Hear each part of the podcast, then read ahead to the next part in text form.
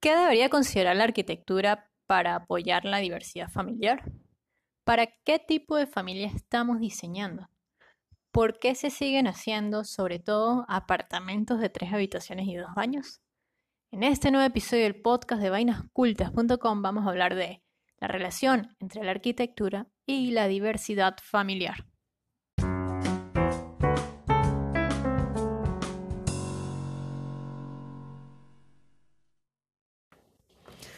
Junio del año 2021 es el mes para todo el mundo del Pride y para el diseño industrial de la diversidad.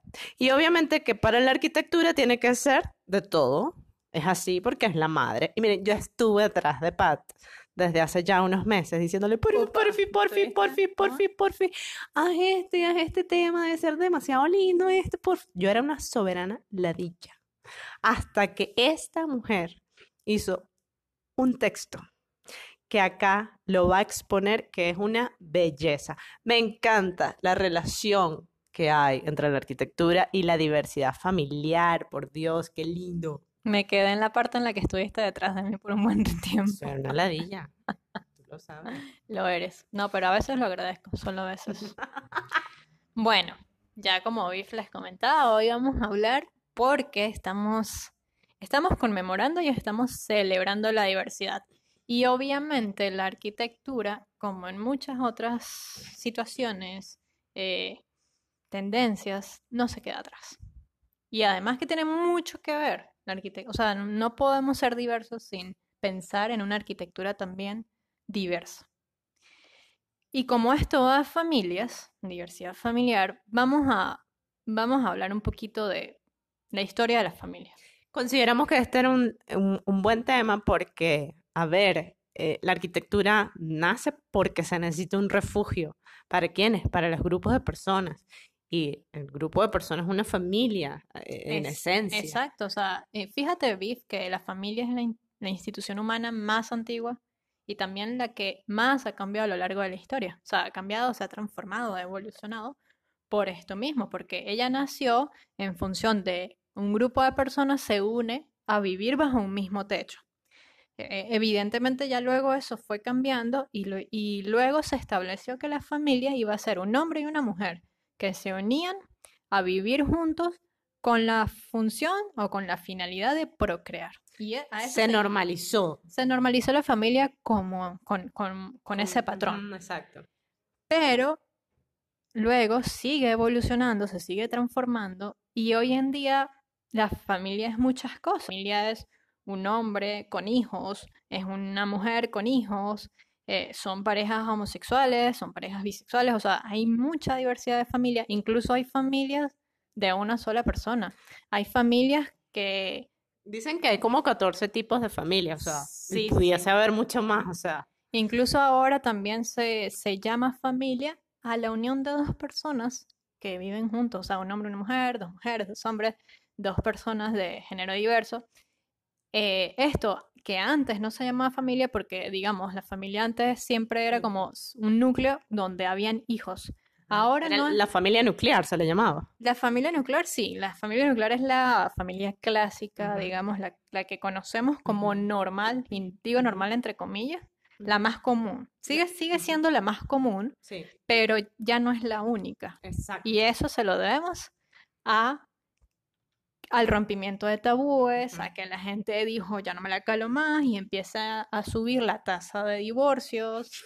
Eh, bueno, a, que las mujeres quedan embarazadas y solas con su, con su chamo, empiezan a surgir familias monoparentales, que serían estas, las que queda el adulto, o el padre o la madre, con un hijo. Em, hay familias en donde hay varias familias, varios, varios núcleos familiares en una misma, en un mismo techo. Exactamente, o sea, que serían las familias extensas, que es de repente el núcleo principal y luego están los abuelos, están los tíos o están los primos o también se construyen otros núcleos familiares. Y bueno, hay tantos tipos de familia como maneras de construir una casa para mm. mí, o sea, porque no, no, puede ser una casa construida solamente en función de, de un grupo familiar y ya, no. Que además eso es lo que suele pasar lo que suele, exactamente, seguimos, o sea, pleno siglo XXI y todavía seguimos construyendo. Y digo seguimos no porque yo lo esté haciendo en este momento, pero me, me meto como, o sea, en un paquete de como arquitectos, como, como constructores, como proyectistas, seguimos haciendo casas o viviendas en función de una familia de mamá, papá y dos hijos, Ajá. digamos, que es como el, el- lo más normal. Y eso también pasa, o sea, Lo más común. Lo más común, sí. Ujú. Y, y también, o sea, esto, esto viene de que las estadísticas dicen que sí, pero las estadísticas, ¿qué son finalmente? O sea, no- lo- Me, me cuestiono con la idea de lo más común porque eh, yo vengo de un tipo de familia diferente, o sea, es madre soltera, pues entonces, am- a- para mí lo común se me hace ajeno. sea, sí, de entrada, sí. tú eres no common, uncommon eres tú. Mira que a mí me pasa, A que- pesar de haberlo vivido, ¿sabes? Pero se me hace ajeno. mira que a mí me pasa todo lo contrario que a ti, Viv. Yo vengo de una familia de mamá, papá, tres hijos, pero nosotros como núcleo, digamos, podemos, pudiésemos ser normales dentro de una sociedad. Ya son atípicos. Pero dentro de mi familia, contando abuelos, primos, nos dicen que somos la, la familia eh, anormal, porque todos tienen una familia distinta. O sea, mamá, hija, eh, mamá soltero, bueno, o sea, un montón de, de diversidad familiar y nosotros somos los anormales, fíjense. eso. Y en función de esta diversidad de familias que hay, Pat, o sea, ¿cuál pudiese ser una arquitectura que respondería a esta diversidad? Bueno, ya que me lo estás preguntando, eh, yo creo que la arquitectura modular funcionaría muy bien para este tipo de, de transformaciones dentro de la familia. ¿Por qué? Les, cuento un poco. La, la arquitectura modular es esta arquitectura que funciona eh, o que se, se proyecta en función de un sistema. O sea, son, son imagínense, son viviendas que, eh, por, que vienen por módulos Como piezas de Lego. Exactamente. Ajá. Entonces, que tú pudieses o sumar o restar Ajá. espacios, O módulos. sea, que son flexibles en función de el tiempo, evidentemente, de la cantidad de gente, del tipo de actividades. Claro, porque puede pasar, e- exactamente, primero con eso, y segundo que puede pasar que la familia crezca de un día para otro, porque también es el caso de mi familia, cuando empezó a construir la casa, mi mamá y mi papá cuando empezaron a construir, éramos dos hijos, y hay dos habitaciones, uno para cada hijo. ¿Qué pasó en... en? Exactamente. Y la ¿qué pasa? Pues mis hermanos finalmente tienen que compartir habitación porque, ¿sabes? Ya no hay espacio para hacer otra habitación, el proyecto es así, es muy cerrado. Bueno, pasa también lo contrario. Mi hermana se quedó con un cuarto más pequeño. que, y me imagino que no le gustó tanto. Cuando yo me fui a España a vivir un rato, me agarró el cuarto. Obvio. Y pasa también en sentido contrario. Las familias crecen, pero también decrecen. De repente los hijos se hacen grandes, o sea, de repente no, es así, pues los hijos se hacen grandes, eh, se van de la casa, se o sea, son, es la naturaleza de la familia. O meter a la pareja ahí con los padres. Exacto, la naturaleza de la familia es transformarse. Así que Eso me parece súper puntual decirlo, recalcarlo. Es eso, transformación. Transformación. Y que no siempre la familia va a hacer lo mismo, lo mismo. No, no. Exactamente, o sea, yo puedo entender que a los padres les cueste mucho que los hijos se vayan de la casa, pero es lo más normal, es lo más natural además, que uno crezca y se quiere independizar, ¿no? Porque los mismos padres se fueron. Exactamente, o sea, no, si no, imagínate, estuviéramos viviendo mil personas en la misma casa. Allá en Santa Cruz. Bueno, Milla. o en Milla, exacto. Bueno, Son las, las casas de los abuelos. Entonces, Biff, ¿cuál es el rol de la arquitectura en la diversidad familiar? Bueno, les, re- les, les recuento, les, les traigo, cuento. les recuento, che. recontando. Les quiero contar un poco, antes de meternos más en la arquitectura, que así como hay parejas hombre-mujer, también hay parejas de géneros y orientaciones sexuales diversos. Con Por ejemplo, hijos. Hombre, hombre.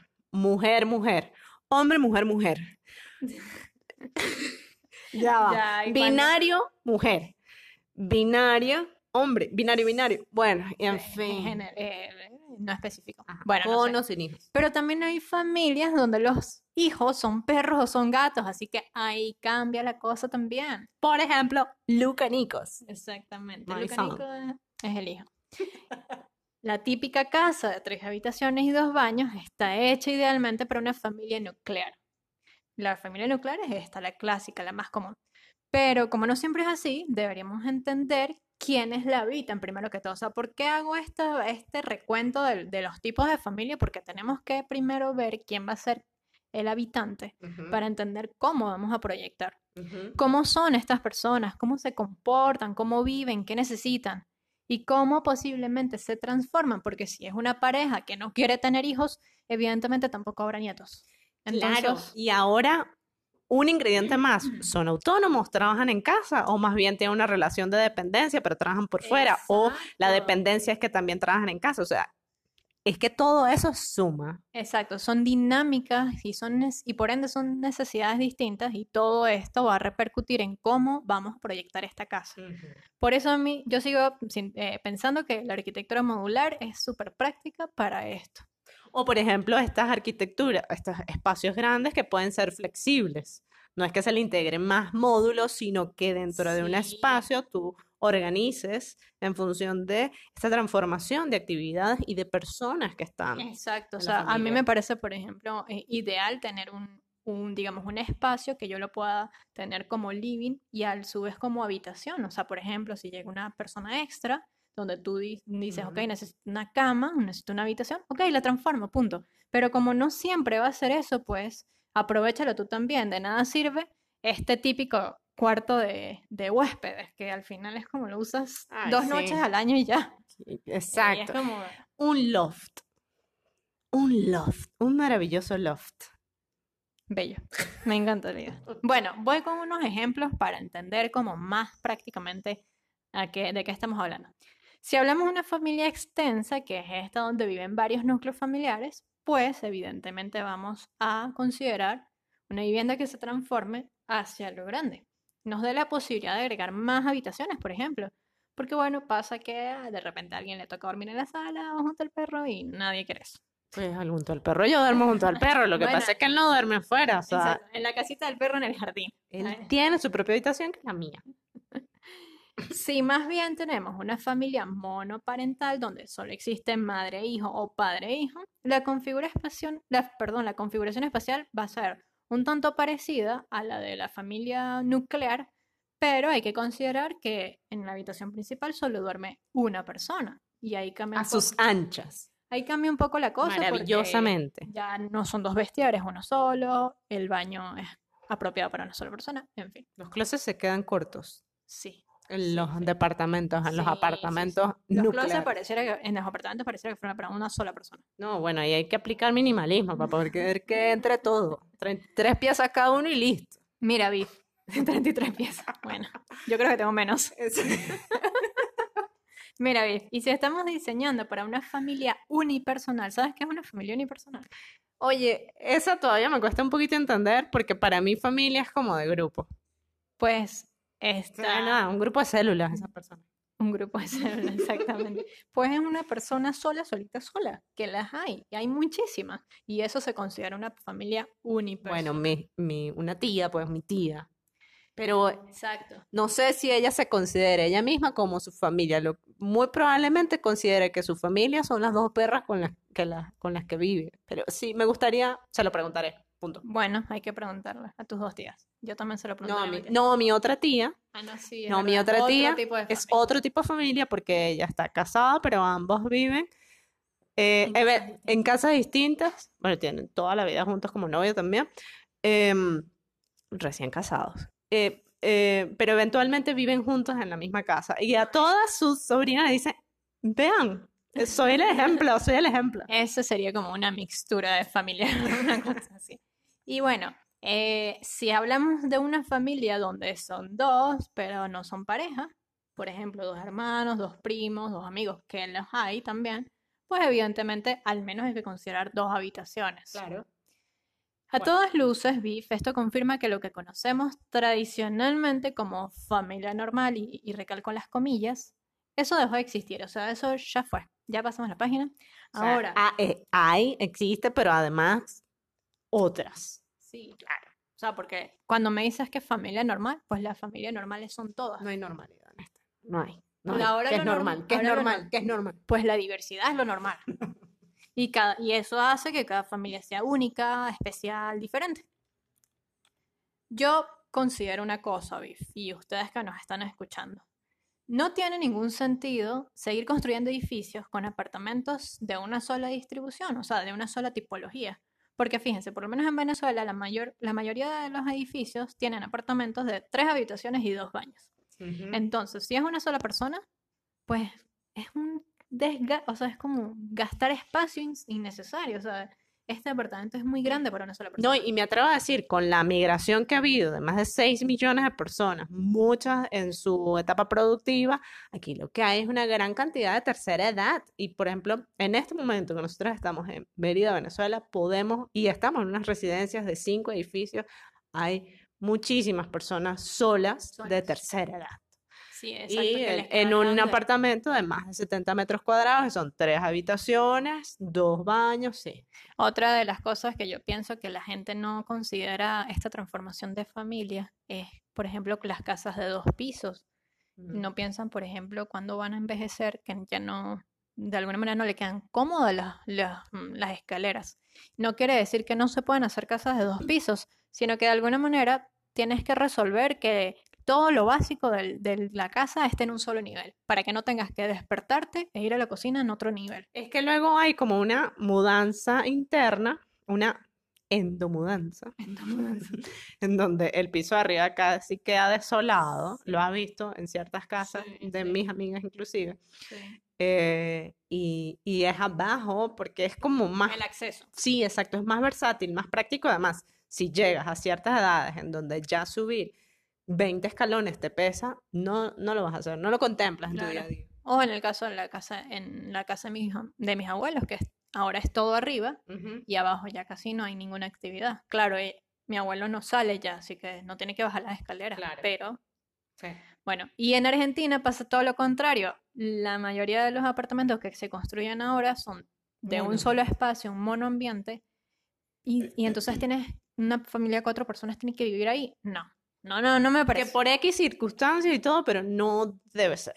No es el, no es, lo correcto. No, es lo correcto para calidad de vida, para sí, sí, exacto. El malvivir, coy, el malvivir, Dios mío, con el malvivir. Sí, sí. qué bueno, intenso, qué necio, es el malvivir. Es muy necio. Bueno, para ir concluyendo este tema, y gracias por estar acompañándonos acá, eh, voy a hablar de las necesidades perdón, de la diversidad en las familias, en las necesidades y en las casas, porque descubrí a un tal Allard, o Allard, no sé cómo se pronuncia, Allard. No, es un, es un psicólogo, pero no sé. O psicóloga. No lo sabemos. Es que no se dejó es No, es impresionante. Seguiremos buscando para poder poner la referencia como debe ser. Pero bueno. Bueno, pero él apunta que las funciones de una familia están directamente relacionadas con cubrir las necesidades básicas de estas, que son tener, relacionarse y ser. Obviamente él no, él no está hablando acá de alimentación, de otras necesidades que las pone Maslow, por ejemplo, sino estas son sus necesidades básicas. ¿Y por qué dice esto? Porque son, son cositas que uno aprende en casa. Por ejemplo, tener. Nosotros tenemos la necesidad de tener una casa, un refugio. Esto es una cuestión material, pero también de seguridad. Entonces, los espacios deben cumplir con nuestro formato de vida, a eso se refiere. Luego está la, necesidad de relacionarse, que somos, finalmente somos seres gregarios, necesitamos socializar y comunicarnos con los demás. Pero en la casa, principalmente, que es, es del espacio que estamos hablando, ¿cómo nos relacionamos ahora? Ya no es la sala con 10 sillas para hacer visitas, ya no es, ya no, eso no existe. eso se estilaba antes, pero ahora es diferente. ahora es distinto. Ahora tú te pones con un celular y con una videollamada con toda tu familia y punto. O sea, no es que no, no es que no se utilice la sala, sino que cambia ahora el modelo. Cambia. Entonces, quizás, quizás no hace falta una sala tan grande, o quizás esa, esa sala debería ser como más versátil. O sea, convertirla en otro tipo de. O si, por ejemplo, más bien socializamos en cocina. Exacto, que es, como, es la cultura latina, que, que, socializa mucho en la cocina. O, o, hacemos un espacio más versátil en donde hay socialización, pero hay trabajo, o hay juego, o hay recreación, o ocio. Exacto, exacto. Y la otra necesidad es el ser. Es una cuestión un poco más filosófica, más, más existencialista. existencialista. Es una cuestión de identidad y de autonomía. No, a ver, que nosotros somos, como seres, somos en las calles, en los espacios públicos, pero sobre todo somos en la casa porque es el lugar, O sea, somos en mayúscula en la casa. somos, somos. Porque es el lugar donde, primero donde nacimos, donde nos criamos, donde aprendimos las primeras cosas y donde se supone que no debe haber prejuicio de quién somos, aunque evidentemente sí que hay- somos muchas personas que nos sentimos un poco incómodos también. Y ah, esto es una confesión. Jesus. Eh, hola mamá, hola papá, los quiero mucho. Por ende, cada espacio debe acoplarse a nuestra naturaleza como seres humanos. Lo que, Somos el, o perdón, sea, lo que tú el- estás diciendo es que, por ejemplo, en casa, en hogar, ¿verdad? Mm, exponemos nuestra vida pública, pero también la privada y la íntima, es donde. Exactamente. sale todo. Y por eso la casa también está como el espacio social, que sería la sala, el living, el- la cocina, el comedor, el espacio ya mm, privado, que sería la habitación, y el íntimo, que es el baño. Habitación y baño también. El íntimo también es el baño. el- Habitación y baño, sí. Entonces, Biff, la arquitectura tiene un rol importante en la diversidad familiar. Y por eso creo, considero y espero que nos comprometamos aún más con estas transformaciones sociales. Finalmente es una relación simbiótica, ¿no? O sea, eh, la, la arquitectura va en función de la sociedad y la sociedad va en función de la arquitectura. Sí, sí.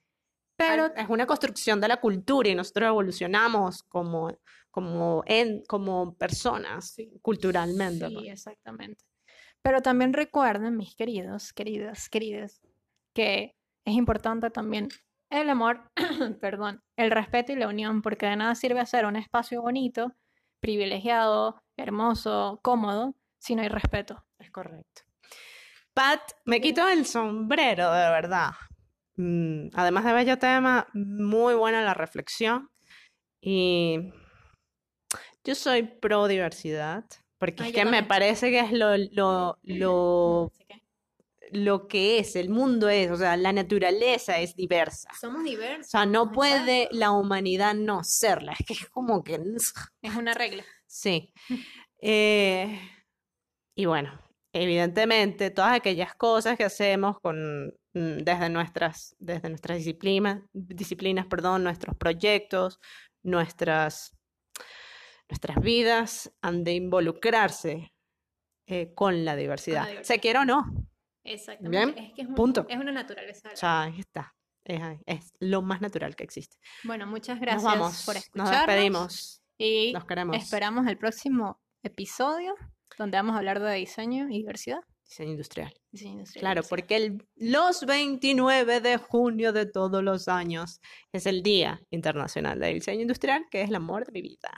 Además de Luca. Bueno, gracias por compartir, por apoyarnos y por seguirnos. Chao. Chao. Por si acaso, si no lo dijimos, que esto suele pasar. Yo creo que no lo dijimos. Ok, ¿tú eres? Yo soy Pat, arroba Laura Paparani. Yo soy Biff, arroba la Trogones, y esto fue arroba vainas cultas o vainascultas.com. Ahora sí, chao.